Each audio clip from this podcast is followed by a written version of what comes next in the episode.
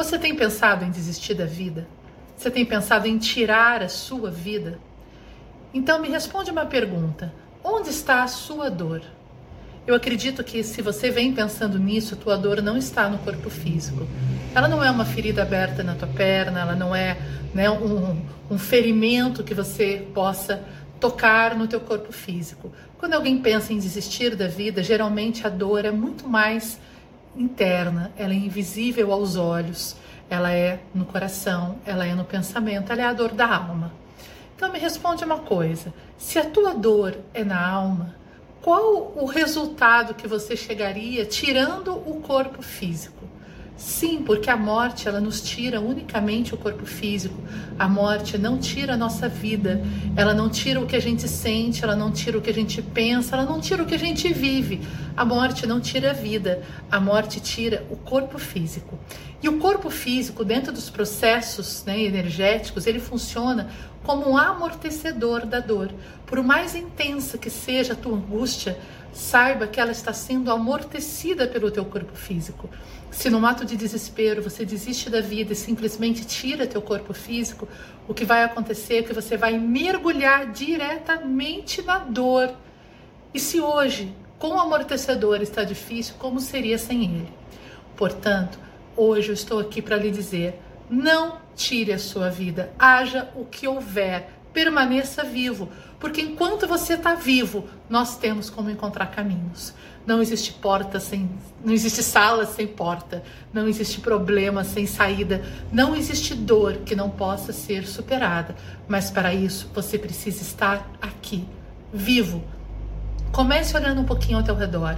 Muitas pessoas se sentem absolutamente sozinhas, não porque realmente o estejam, mas porque muitas vezes estão com os olhos tão entorpecidos pela dor que não conseguem enxergar as pessoas que as amam e que estão por perto dela. Com toda certeza existe perto de você neste momento alguém que se importa muito com você, alguém que lhe estenderia a mão assim que você permitisse. Sim, que você permitisse, porque às vezes quando a gente está no, no abismo da dor, a gente não permite que o outro nos ajude, a gente não aceita ajuda, a gente simplesmente se fecha com aquela sensação de que ninguém nos compreende e que o outro não é capaz de imaginar aquilo que estamos passando, por isso não vai adiantar tentar nos ajudar. Sim, talvez o outro não seja capaz de imaginar o que você está passando, mas o outro se importa e muito com você. E ele pode lhe dar um colo, um abraço, uma palavra amiga, e isso pode fazer uma diferença muito grande no teu dia. Então eu te peço, dê mais uma chance a você. Mais um dia, só por hoje, vamos em frente. Tem saída. Eu sou Simone Bittencourt, eu trabalho em consultório né, com terapia holística desde 96 e já passaram por aqui muitas pessoas com essa angústia, com essa vontade de ir embora. Eu sempre disse a elas: me dá a mão, fica aqui. Se você ficar aqui, juntos nós vamos encontrar um caminho. Onde é aqui? Não é aqui dentro do meu consultório, é aqui vivo, é aqui nesse plano, porque é aqui que nós precisamos estar. A morte é uma passagem maravilhosa quando chega a hora natural dela. E aí sim é como um passarinho que se desprende da gaiola e voa. Mas se nós a adiantamos, se nós, por desespero, por angústia, pela ilusão do livre-arbítrio, simplesmente rompemos os laços com a carne, antes da hora, nós mergulhamos na dor. Eu não pertenço a nenhuma religião, mas eu tenho uma visão espiritualista da vida, tenho muita sensibilidade nessa percepção dos outros planos sutis e desde sempre eu vejo pessoas em desespero que tiraram a própria vida e que agora querem morrer e não tem como, porque já não tem mais o corpo físico. Portanto, eu te peço, estamos no setembro amarelo, estamos no mês da prevenção ao suicídio e eu te peço, fique vivo. Fique vivo por você, em primeiro lugar. Claro que se você for embora, você vai fazer uma falta no mundo que você não imagina que vai fazer, mas vai, porque isso aqui é um quebra-cabeça. Se uma pecinha faltar, vai ficar incompleta a história do mundo. Você vai fazer falta para as pessoas que se importam, você vai fazer falta para as pessoas que te amam, mas todos vão seguir a vida. Agora, você vai fazer falta para você de uma maneira que não vai ter como colocar ninguém no teu lugar. Então, pense, dê uma nova oportunidade.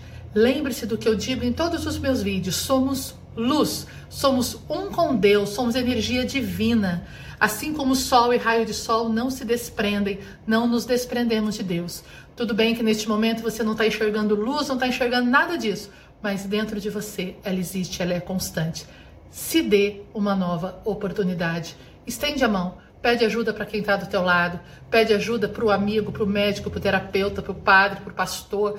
Pede ajuda, porque de mãos dadas a gente segue em frente e a vida se renova. E um dia você vai ver que o sol vai voltar a brilhar e que vai valer muito a pena você ter se dado mais essa chance.